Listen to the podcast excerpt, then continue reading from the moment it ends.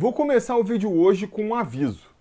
Nada de papo fatalista por aqui, de ah não, o Vasco já caiu, não, não tem mais esperanças.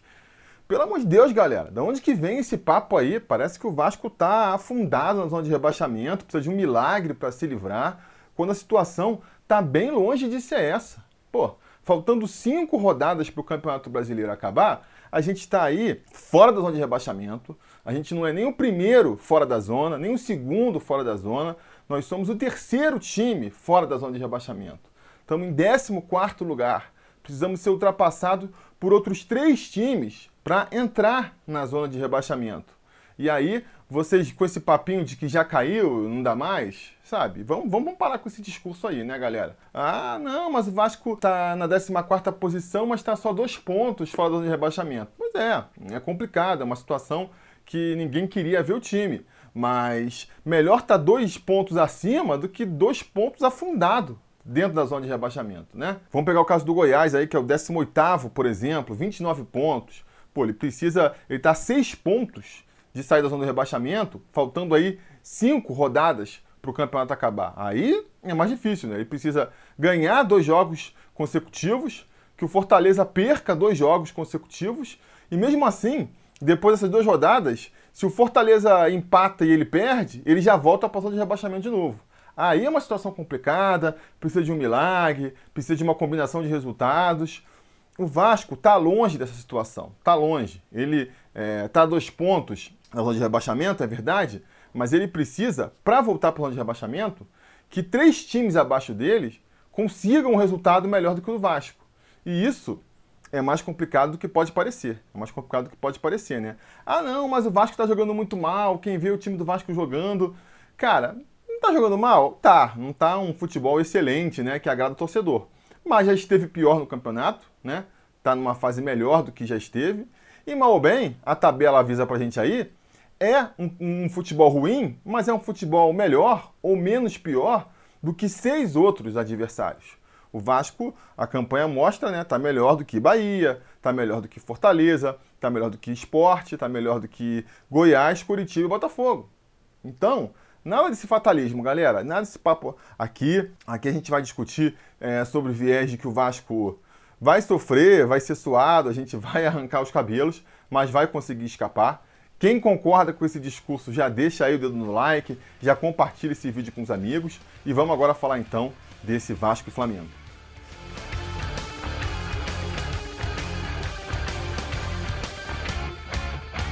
Fala, torcida vascaína, Felipe Tiro de volta na área para falar de jogo do Vascão, porque nessa quinta-feira, às 9 horas da noite, com transmissão exclusiva por pay-per-view, o Vasco vai até o Maracanã enfrentar o Flamengo pela 34ª rodada do Campeonato Brasileiro da Série A.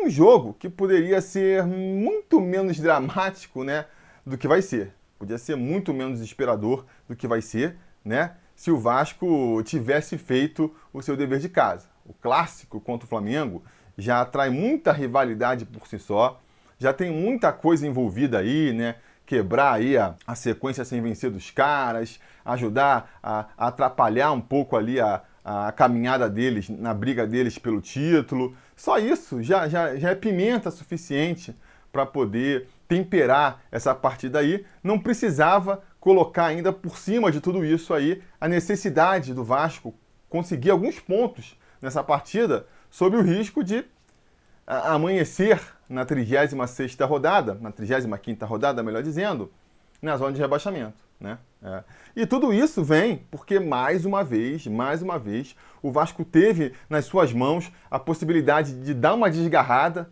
dar uma respirada aí nessa briga contra a zona do rebaixamento e não fez, né? Não fez o que se esperava dele. Parece que sempre que a gente vai sair, vem lá a zona de rebaixamento e puxa a gente de volta.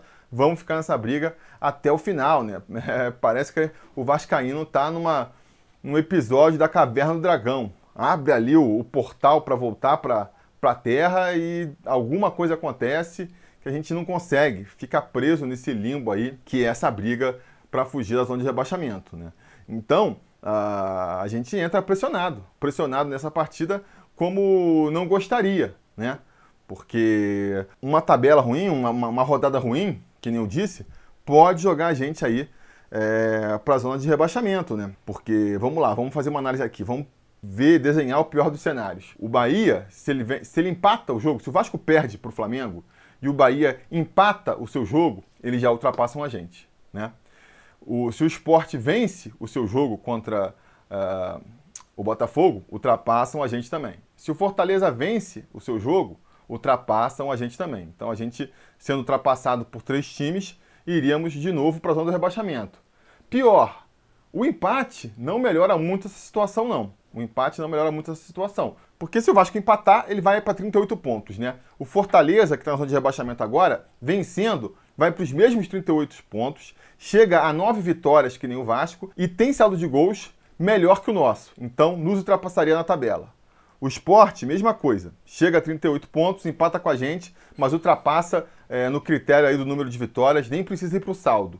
A única diferença é que aí o Bahia, com empate, não nos alcançaria. Precisaria o Bahia vencer também essa partida para nós sermos ultrapassados. Então, assim, não muda muito, né? Não muda muito a situação. O grande ponto que a gente tem a nosso favor aí nesse sentido é que na briga pela zona de rebaixamento, imaginar que três é, rivais diretos aí vão vencer as suas partidas, é algo muito complicado, né? É algo muito complicado. A vitória é um artigo muito raro nessa briga para fugir do rebaixamento. Não por acaso os times estão lá embaixo. Se fossem times que vencessem com uma certa regularidade, não estariam na parte de baixo da tabela, né? Então, assim, é uma situação muito rara imaginar três adversários é, vencendo suas partidas e ultrapassando a gente. Agora, se tem uma rodada em que isso pode acontecer, é essa agora, né? É, e esse é o grande problema. A gente teve uma rodada, a nossa feição, a 32ª rodada, foi desenhada para o Vasco dessa desgarrada, porque não só a gente enfrentava um adversário mais fraco, né?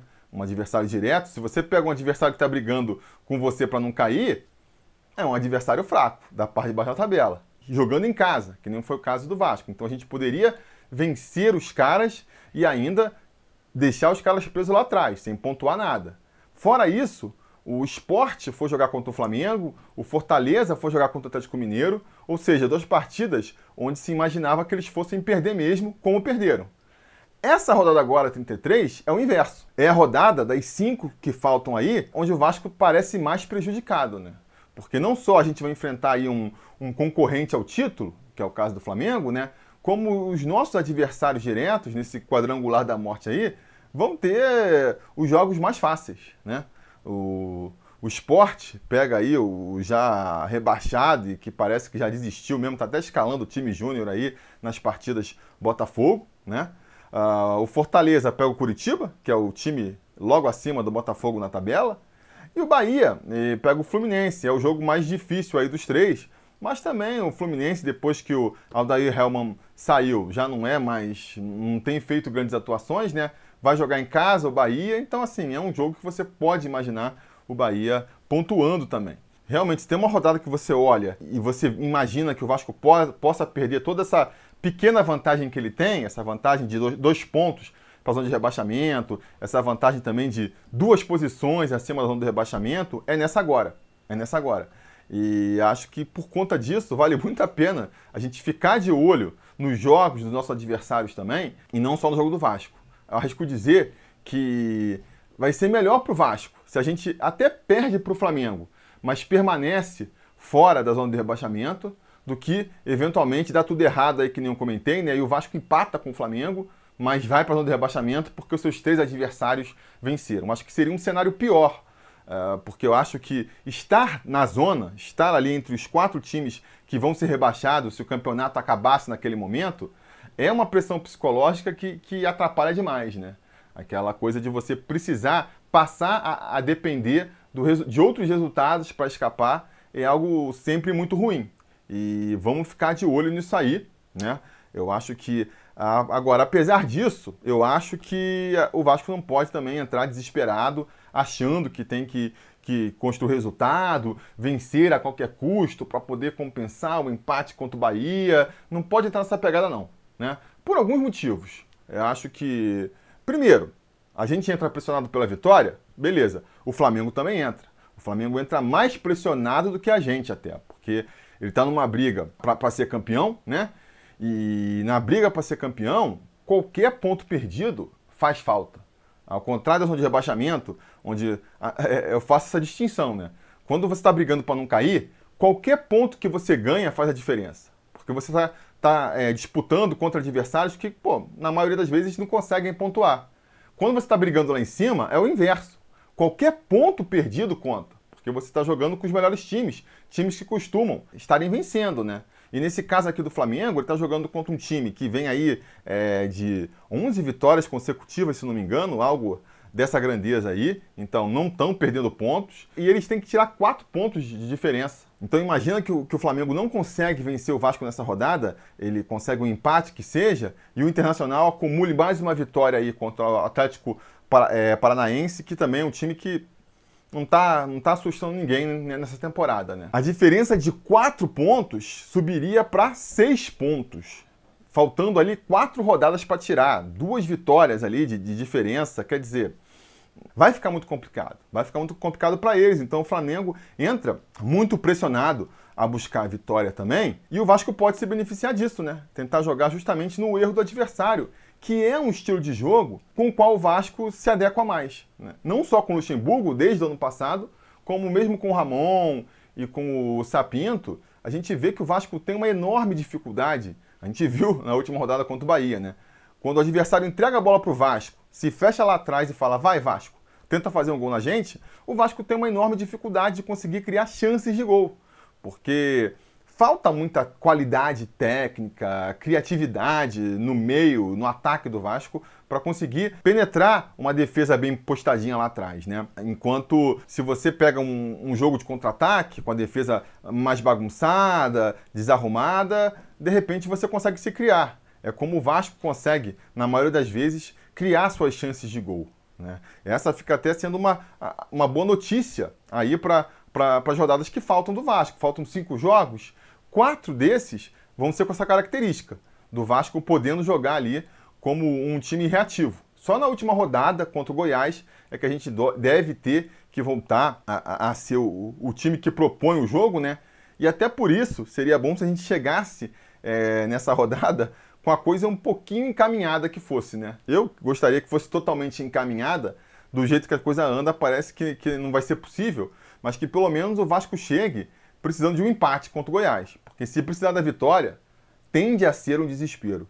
E aí o desafio do Vasco fica sendo esse, porque qual que é o problema do Vasco? O que, que fez, levou o Vasco a essa situação que ele se encontra agora? A condição de que quando você joga como favorito contra adversários mais fracos, né, mais frágeis, onde você poderia construir a vitória, o Vasco não consegue, porque tem essa falta essa competência que a gente comentou. Quando vai jogar contra adversários mais qualificados, onde o Vasco passa a, a assumir essa postura ali de, de é, poder jogar no contra-ataque e tudo mais, o desempenho do Vasco até melhora. Mas muitas vezes não melhora o suficiente para vencer um adversário mais qualificado. Então, é aquele jogo que a gente termina até satisfeito com o time do Vasco, mas ali no frigir dos ovos, sem a pontuação necessária, né? É aquela coisa, a gente é, eu gostei de ver o Vasco contra o Palmeiras, acho que atuou bem, mas voltamos com empate. Eu gostei de ver o Vasco para ir um pouco mais atrás no campeonato, quando jogou contra o São Paulo, ainda líder do campeonato, como seguimos o um empate em 1 a 1 quando a gente empatou contra o Santos lá na Vila Belmiro. Foram bons jogos do Vasco, boas atuações do Vasco, mas que, cara, renderam só um pontinho. Então, se você não vai conseguir vencer em casa, vai empatar com Bahia, vai perder do, do Coritiba, vai perder do, do Ceará, vai empatar com Fortaleza, se você vai fazer essa campanha pífia em casa e contra adversários da parte de baixo da tabela, você tem que ser um pouquinho mais eficiente, né? Ter uma, um aproveitamento um pouquinho maior nesses jogos fora, nesses, nesses jogos contra equipes mais qualificadas. Não adianta só ah, fez um bom jogo, mas, mas perdeu, sabe? Que nem, por exemplo, contra o Flamengo no primeiro turno mesmo. A gente até fez um, um jogo ali equilibrado, no final das contas perdemos o jogo. Não adiantou de nada. Então, a gente vai precisar, nesses próximos quatro jogos aí, onde a gente tende a, a ser a equipe que vai poder contra-atacar, porque contra Flamengo e contra Inter, os caras vêm para cima da gente. Corinthians jogando em casa, sonhando ainda com uma, com uma Libertadores, também vai para cima da gente. E até mesmo Fortaleza, jogando fora de casa, imaginando que a gente contra eles vai chegar na frente deles da tabela ainda, sabe que, que a, a chance deles é, ultrapassar a gente na tabela, vai ser naquele jogo, deve vir com tudo para cima também. O Vasco vai ter a chance, então, de, de aproveitar é, esse jeito de jogo que, teoricamente, se adequa mais ao elenco do Vasco. E nesse caso agora do jogo contra o Flamengo, então, como é que o Vasco poderia se preparar para essa partida, né? Já vai ter uma mudança no time, né? Inevitável. O Castan vai estar tá suspenso por causa da expulsão. Entra o Ricardo Graça ali no lugar. Acho que é uma mudança que não faz grande efeito. Acho até melhor, para falar a verdade. Acho que o Ricardo Graça está jogando mais do que o Castan. Acho que uma dupla ali com o Marcelo Alves e o Ricardo Graça melhora a nossa saída de bola. Isso pode ser importante, né? Na hora de tentar ali penetrar a defesa do Flamengo. Só temos que ficar de olho, né? Eles vão ter uma grande dificuldade aí, a nossa linha defensiva. E a gente acrescenta o Léo Matos pela direita e o Henrique pela esquerda e o restante do time, né? nós vamos enfrentar uma equipe muito qualificada na hora do ataque. O Flamengo tem o melhor ataque do campeonato aí, é uma equipe muito veloz, muito técnica, que quando quer jogar, né, a gente não pode contestar aí o talento do, do Gabriel Barbosa, do Bruno Henrique, Arrascaeta que seja, né? E a nossa zaga, especialmente, não pode vacilar, não pode vacilar. O Marcelo Alves, inclusive, vai ter um grande desafio aí, me lembra o conselheiro e amigo é, o Marcos Vinícius Barbosa, que é marcar o, o Bruno Henrique, que gosta muito de, de, de, cabecear, antecipando, buscando a bola, né? Ele faz muito gol assim, no cruzamento ele corre para cima da bola e cabeceia e se antecipa ao zagueiro, enquanto a gente vê esse problema no Marcelo Alves, né? De até por ser um zagueiro grandão, ele espera muito a bola. E a bola tá vindo no alto, ele, ele espera parado, porque por ser alto ele imagina que vai conseguir ganhar, né? E a gente. É uma das falhas, uma das poucas falhas do Marcelo Alves, que eu acho um bom zagueiro, antecipa muito bem, é alto, que nem a gente já comentou, tem uma boa saída de bola, mas nesse quesito aí, é, ele deixa a desejar. E, e, se de repente rolar ali o, o confronto Bruno Henrique e Marcelo Alves, ele, ele tem que ficar atento para não deixar o Bruno Henrique ante, se antecipar né, e cabecear na sua frente, que nem já aconteceu em outros momentos, em outras partidas. Uh, fora essa mudança aí do, do Castan, outra, outra modificação que muita gente está antecipando aí seria uma saída do Thales, do time titular. Finalmente, o Thales não está funcionando.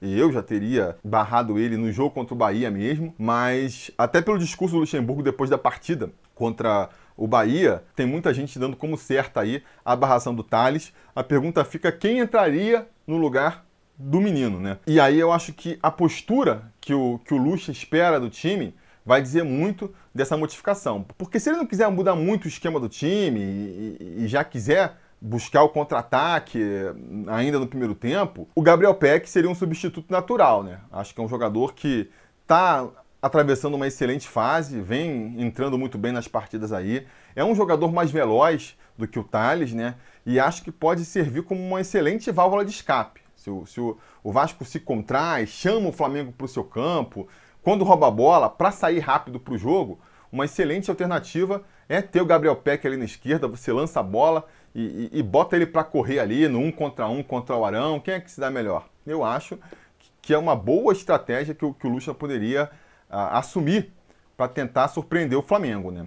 Se ele for querer ser mais cauteloso, imaginar que precisa ganhar mais no meio campo, ele pode aproveitar a barração do Thales aí para vir com mais um volante ali no meio, né? Aí a gente fica aquela dúvida, quem seria? O Andrei, o Juninho, o, o Caio Lopes, sei lá, o Marco Júnior?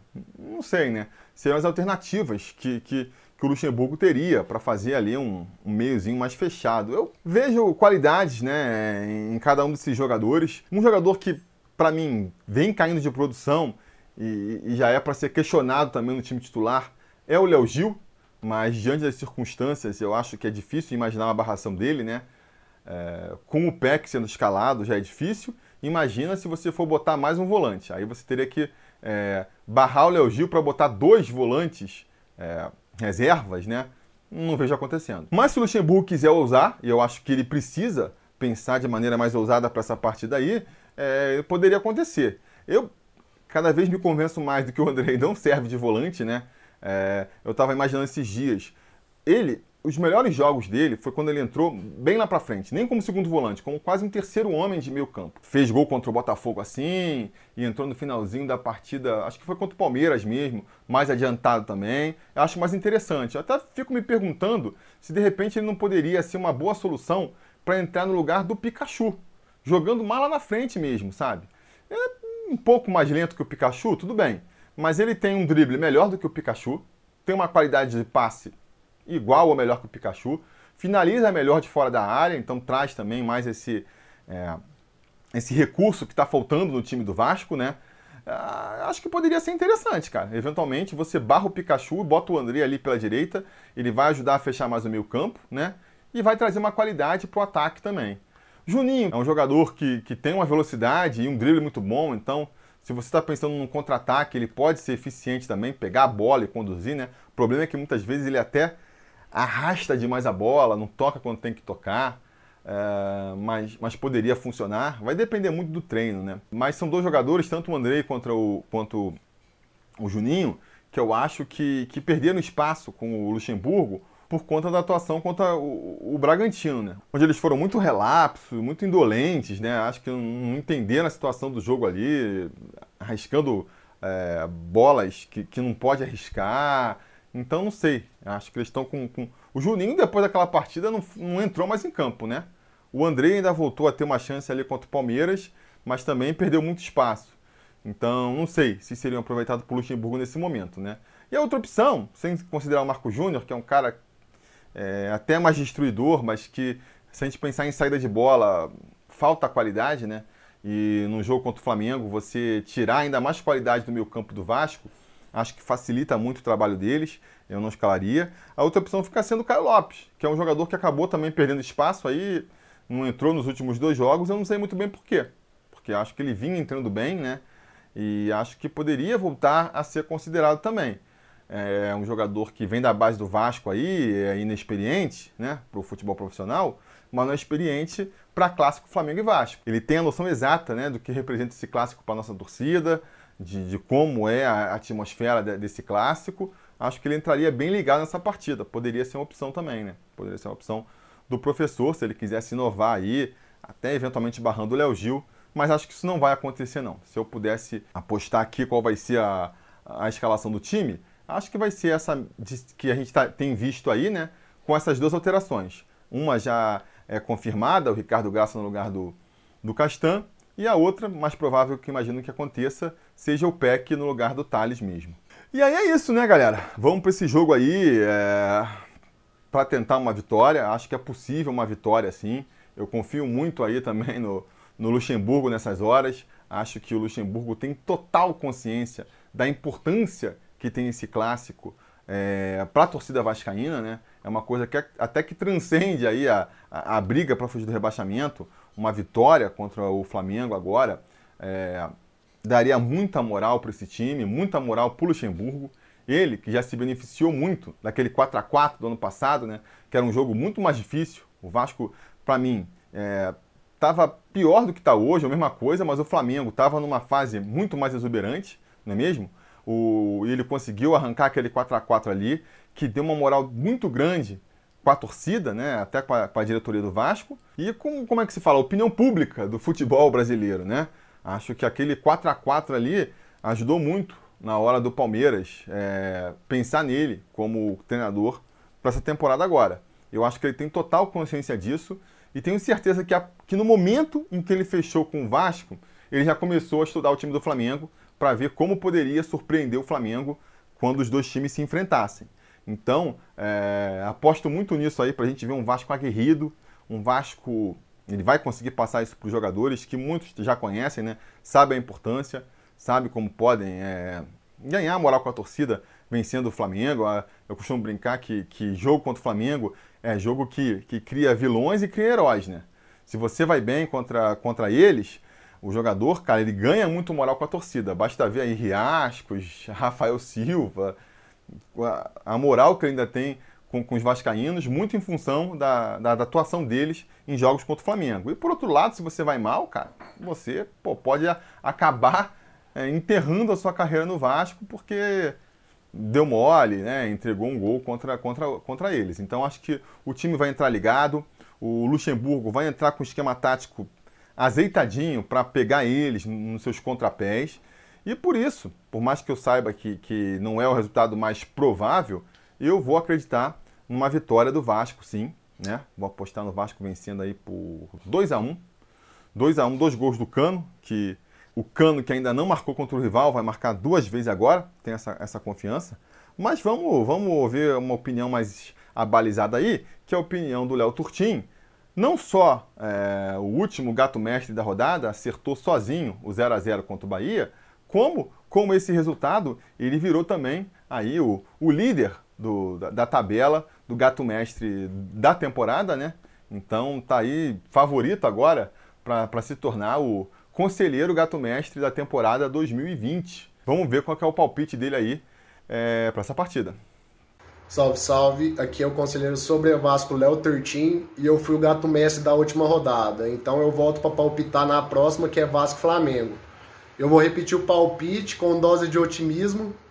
0 a 0 vitória do Vasco, um pontinho e vão para cima desses 43 pontos aí. Valeu? Tamo junto, conselheiros. Um abraço, Tihu. Tá aí. O Léo apostando no empate. O empate também não vai ser um mau resultado, não, galera. Não vai ser um mau resultado. A gente pode até melhorar um pouquinho mais a nossa situação na tabela com o empate, porque, que nem eu comentava mais cedo aqui no vídeo, cara, a, gente, a, a, a torcida nessas horas é normal, mas a gente costuma ser muito é, crítico com o nosso time e muito benevolente com os adversários. Então, o que eu estou falando aqui? A gente olha para a tabela do Vasco e fala: ah, vai perder do Flamengo, vai perder do Inter, não vai conseguir ganhar do Fortaleza, não ganha mais nenhum jogo, só vai ganhar contra o Guará no final. E quando pega os adversários, olha a tabela e fala assim: ah, Fortaleza vai jogar do Curitiba, vai ganhar. É, o, Botaf o Sport vai jogar do Botafogo, vai ganhar. E, cara, não, né? Do mesmo jeito que a gente decepciona, muitas vezes, a nossa torcida, perdendo do Curitiba, empatando com o Bahia em casa, os outros times, eles também podem é, fazer essas decepções. Insisto, são times que estão piores do que a gente. A tabela mostra isso. Então, eu vou ficar muito de olho nessas outras partidas também. O Curitiba, depois que, que, que o técnico paraguaio assumiu lá, o cara realmente é um, treinador para ficar de olho, porque o cara conseguiu transformar o Curitiba, que era uma equipe que estava entregue, é, numa equipe altamente competitiva. Vem aí a cinco jogos invictos já, né? É, são quatro empates, só, só uma vitória contra a gente, justamente. Mas, cara, são cinco jogos sem perder. Se eles conseguem aí, mais uma vez, manter essa, é, é, essa, esse padrão e empatar, pelo menos que seja com Fortaleza, que está atravessando muitos problemas também, né? O técnico está com Covid, está internado, então, assim, estão numa situação também bem complicada. E eles parecem estar tá no, no, no, pior momento da temporada, né? Em termos, pelo menos, de aproveitamento aí. Então, acho que dá para torcer por um empatezinho, pelo menos, nesse jogo aí. O Bahia e Fluminense também, pelo que a gente viu do Bahia, não estão jogando nada demais. Vai pegar um Fluminense motivado ainda, sonhando com vaga na Libertadores. É, vai ser um jogo aberto. Dá para imaginar uma vitória do Fluminense ou pelo menos um empate. E o jogo mais complicado aí, né, de, de torcer contra, é o Botafogo Esporte mesmo, mas também dá para torcer, né? Botafogo aí com, com a molecada, querendo, procurando espaço agora. O esporte também não é nenhuma maravilha. De repente, o Botafogo consegue surpreender conseguir um empate, uma vitória aí, vai ser muito bom pra gente, porque a tabela do, do, do, esporte, depois desse jogo, é bem complicada. É bem complicada. E se eles já tropeçam no jogo mais fácil da sequência, é de se imaginar que de repente eles né, é, vão ter aí um, um final de, de, temporada bem ruim, o que vai ser muito bom pra gente. Então vamos ficar de olho. O Vasco, quando entrar em campo às 9 horas, ele já vai estar tá sabendo do resultado do jogo do, do, Bahia, do jogo do Fortaleza. Então já vai saber né, se vai estar tá pressionado, se uma derrota ou um empate é, muito provavelmente joga ele na zona de rebaixamento ou não, se já está garantido. Né? Uh, vamos ver como essa coisa vai desenrolar e vamos ver para o jogo, vamos para o clássico, de peito aberto. Eu acho que a gente está numa situação, ao contrário de algumas é, confrontos anteriores, onde a gente pode, é, pelo menos, é, sonhar com uma, com uma vitória. Né? Acho que, que uh, a diferença entre as equipes não está tão grande quanto já teve há um ano atrás. E aí, quando essa, a diferença técnica diminui um pouquinho, por mais que ainda seja grande, a gente já pode é, começar a acreditar que, de repente, na vontade, na tática, pelas circunstâncias da partida, a gente consegue superar essa distância e sair com um resultado positivo, né? É, com essa convicção e com essa esperança que eu vou me sentar ali às 9 horas para assistir a partida e vamos ver como a coisa vai desenrolar, né? Depois que o jogo terminar, vocês já sabem, a gente volta aqui para comentar o resultado. Eu espero que vocês estejam com a gente para é, continuar essa resenha, não é mesmo? Posso contar com vocês? Espero que sim. A gente faz falando. A realização desse vídeo só foi possível graças ao apoio inestimável dos conselheiros do Sobre Vasco. Ajude você também ao Sobre Vasco continuar no ar, se tornando um apoiador em apoia.se barra Sobre Vasco ou sendo um membro do canal aqui no YouTube.